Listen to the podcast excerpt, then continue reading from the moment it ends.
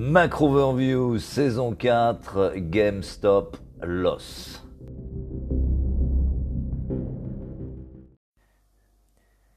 Les marchés en trois mots ce matin, quiproquo des taux.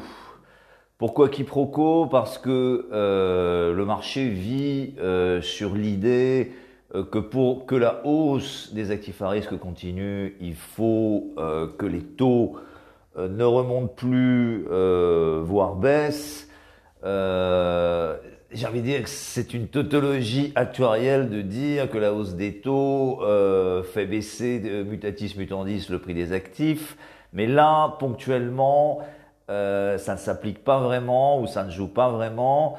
Euh, on voit que le taux américain finalement a pu passer de 1,60 à 1,40 ce matin euh, en quelques jours. En toute théorie, cela aurait dû favoriser un retour des investisseurs sur les secteurs bénéficiant d'une baisse des taux ou en tout cas d'un renversement d'anticipation sur les taux. Or, ce qu'on voit, c'est que les secteurs euh, défensifs ou euh, sensibles au taux d'intérêt, non seulement ne surperforment pas depuis quelques séances, mais sous-performent plutôt. C'est vrai pour healthcare, c'est vrai pour food and beverage, c'est même vrai pour les technos.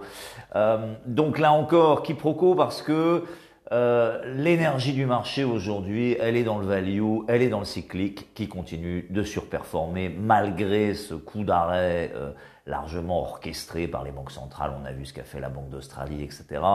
Euh, donc c'est simplement plutôt que euh, le marché euh, est dans une forme de statu quo autant que de quiproquo, mais en un mot commençant, si les taux d'intérêt ne montent plus, le marché le prendra comme un signal qu'il n'y a pas assez de jus cyclique et donc in fine, c'est l'ensemble du marché qui soit ne montera plus, soit baissera à bon entendeur. Les marchés en trois chiffres. Ensuite, premier chiffre 55.3, c'est le PMI manufacturier pour le mois de février en Corée du Sud.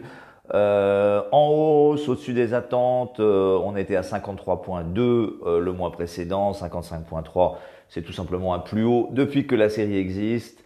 Euh, ça, traduit là encore la persistance euh, de la vigueur cyclique en Asie et ça compense largement euh, les chiffres chinois plus euh, en léger recul, mais là encore, on attachera davantage d'importance cycliquement à l'indicateur sud-coréen.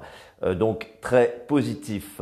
deuxième chiffre 86, c'est un chiffre qui nous vient de lundi soir, mais dont je n'avais pas pu parler puisque le dernier podcast était lundi matin. 86, euh, euh, c'est la composante prix de l'indice ISM. Euh, c'est important évidemment dans le contexte actuel des taux. C'est un plus haut depuis 10 ans. On venait de 82.1, mais plus qu'un plus haut depuis 10 ans. c'est proche du plus haut historique qui avait été atteint en juin 2008. suivez mon regard.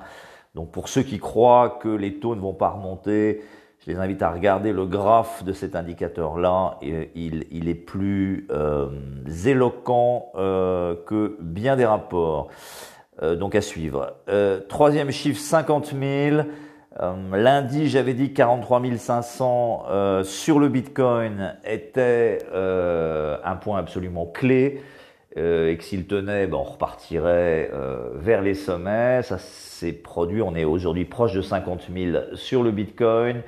Euh, 50 000, c'est une, euh, je dirais, une frontière psychologique plus que technique.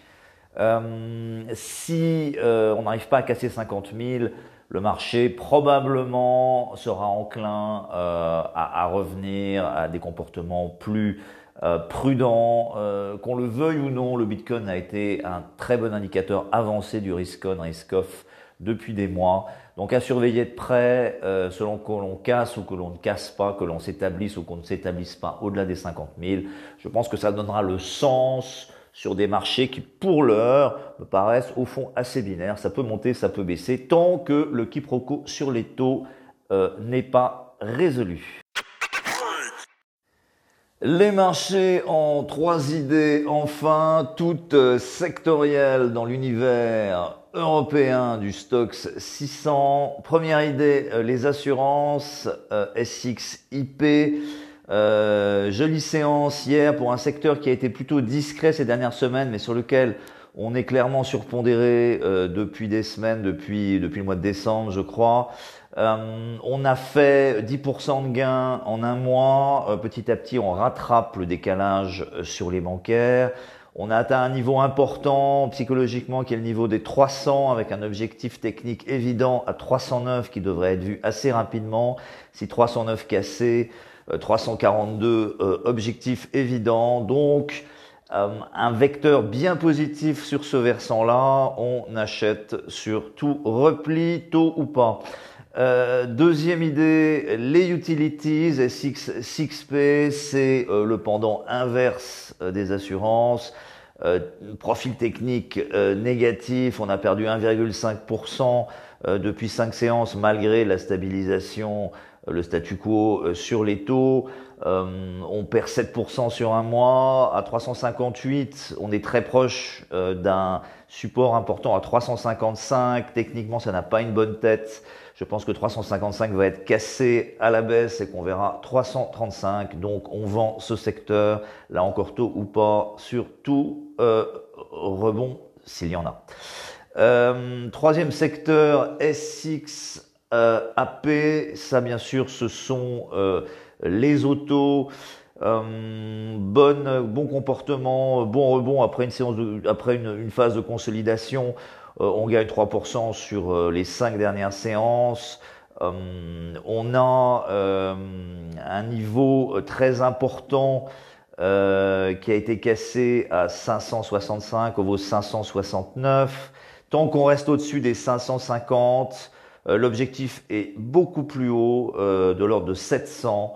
Euh, donc là encore, quiproquo ou pas sur les taux, euh, le vent est favorable pour les autos. Voilà, excellente séance à tous euh, et stay tuned.